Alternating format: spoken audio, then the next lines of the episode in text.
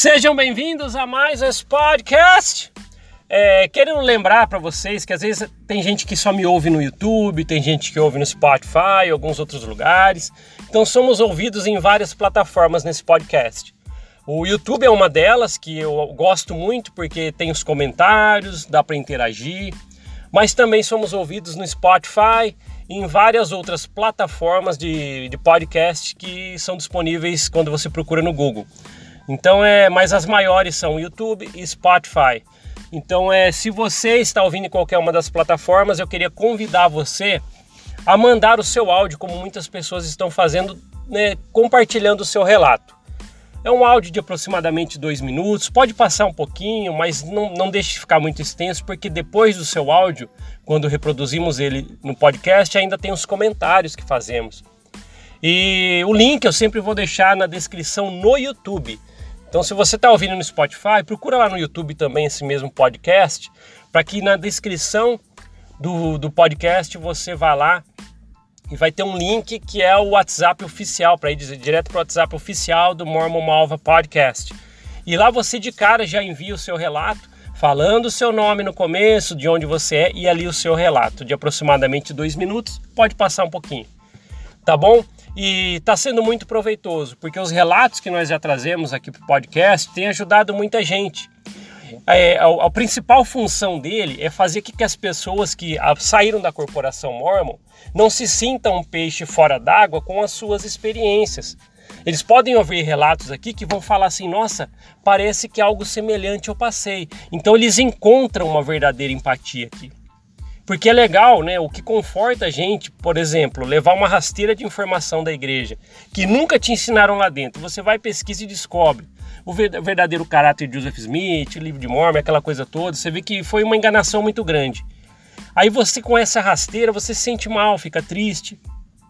E ouvindo pessoas falarem de experiência, de suas experiências, você se sente mais confortado, porque você sabe que de um jeito ou de outro outras pessoas passaram algo semelhante. Então não, você não é um peixe fora d'água nessas experiências. Tá? E é legal que quando a gente coloca o, os áudios né, das pessoas que enviam com suas experiências no YouTube, por exemplo, as pessoas conseguem comentá-la, então você também consegue ver os comentários do que falaram. E se o seu áudio foi reproduzido aqui, você vai ver que as pessoas também conseguem falar do que entenderam sobre a sua experiência. Isso é muito bom, muito bom. Então convido a todos é, é, que quiserem mandar a sua, o seu áudio para o WhatsApp oficial do podcast Mormon Uma Ova, que vai estar na descrição no YouTube. Então, se você estiver ouvindo no Spotify, corre aqui no YouTube.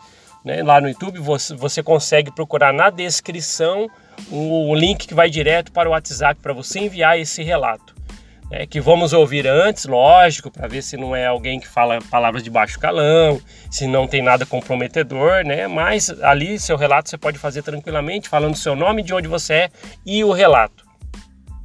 Hoje a gente vai ouvir também, é, é bem interessante, eu acho que, que é, é um relato que eu acho que vai muitas pessoas vão se identificar, muitos mesmo, que ouvem aqui o podcast.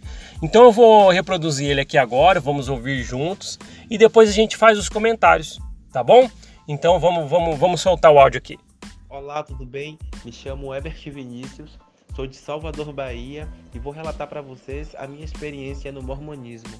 Na verdade, não foi uma grande experiência porque não me aprofundei nessa religião, mas o curto período que frequentei essa igreja já deu para observar o quanto eles são manipuladores e invasivos.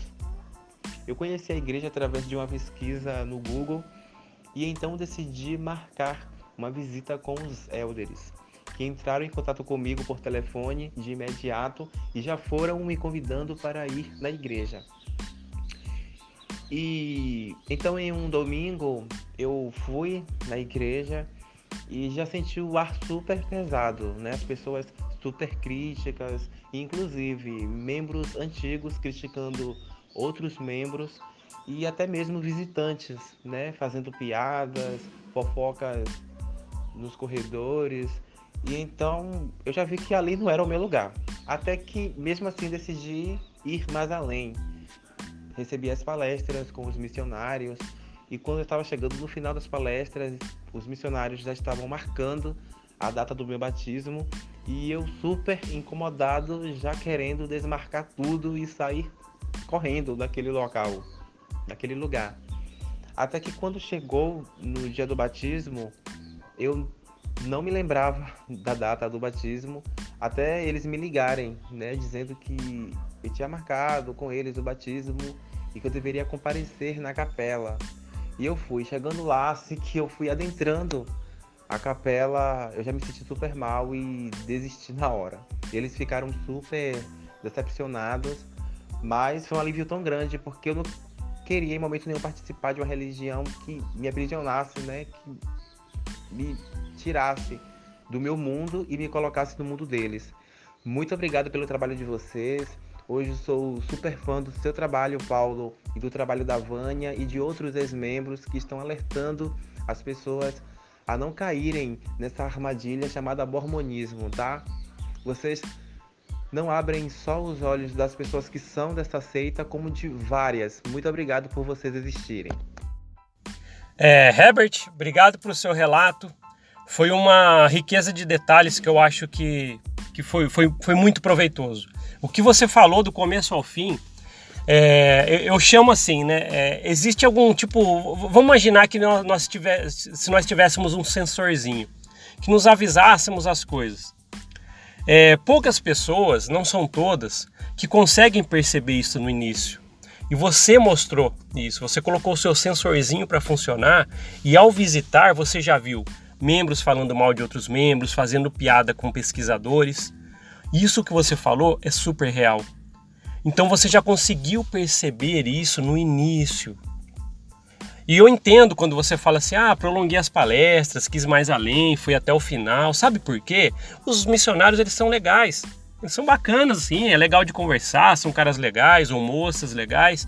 E isso acontece com o quê? Você fica um vínculo de amizade, você quer eles por perto, porque eles têm já um padrão de ser pessoas bem legais, assim, jovens que cativam você para isso. E é legal mesmo.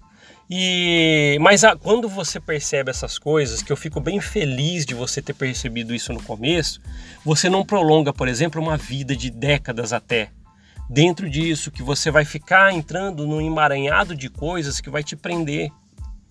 E a gente só vê isso quando a gente leva a rasteira de informação. Senão você fica lá e muitas vezes até infeliz, que, que nem eu sempre falo aqui, né? Você fica aquele sorriso amarelo que chamam de sorriso mormon para isso. Aí fica aquele ser mormon é ser feliz, mas que na verdade você não é nada feliz por dentro. Isso é, isso é simples, é fácil de se ver. Só que você não percebe mesmo lá dentro. E você conseguiu mostrar isso. É, quando você fala assim, ah, o seu trabalho aqui é muito importante, da Vânia e todos os outros, Mormônio Sem Censura, o Tom e mais outros aí. O interessante é que quando você percebe isso, é, é, é a gente fica muito feliz. Eu, no meu caso, fico muito feliz de você reconhecer que de, de um jeito ou de outro a gente está querendo alertar. Porque é para isso que serve. Eu volto a falar, não é para tirar você que está feliz na igreja, tirar você de lá, não tem nada a ver. Agora, o que a gente faz é assim, eu sempre tenho falado isso. Se na imensidão de podcasts que tem aqui, se você tirar uma frasinha que te ajudou a querer pesquisar, tá ótimo. Por isso que a gente, a gente sempre fala, não acredita no que a gente está falando. Mas se só te despertar o desejo de querer buscar por você mesmo, tá ótimo. E o relato que você trouxe é importante, porque muita gente que ouve aqui o podcast às vezes não estão na igreja mesmo, ou não passaram pela igreja mas já ouviram falar muita coisa. E o relato que você está trazendo de alguém que não se batizou, quase se batizou, mas você conseguiu é, levantar o sensorzinho e falou: peraí, peraí, acho que aqui se.